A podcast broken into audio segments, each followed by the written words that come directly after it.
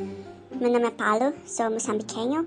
É, hoje eu vou compartilhar com vocês é, a forma como meu pai ficou doente dessa doença. É, como vocês imaginam, meu país é muito pobre.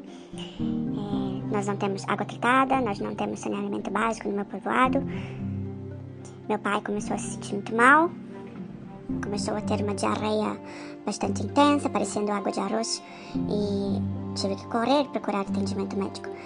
É, tive que pegar minha bicicleta, pedalei cerca de duas horas até chegar ao, ao posto de saúde mais próximo, é, levando a enfermeira na minha garupa.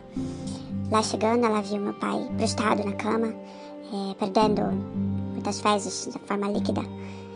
E ela me falou que poderia ser essa doença.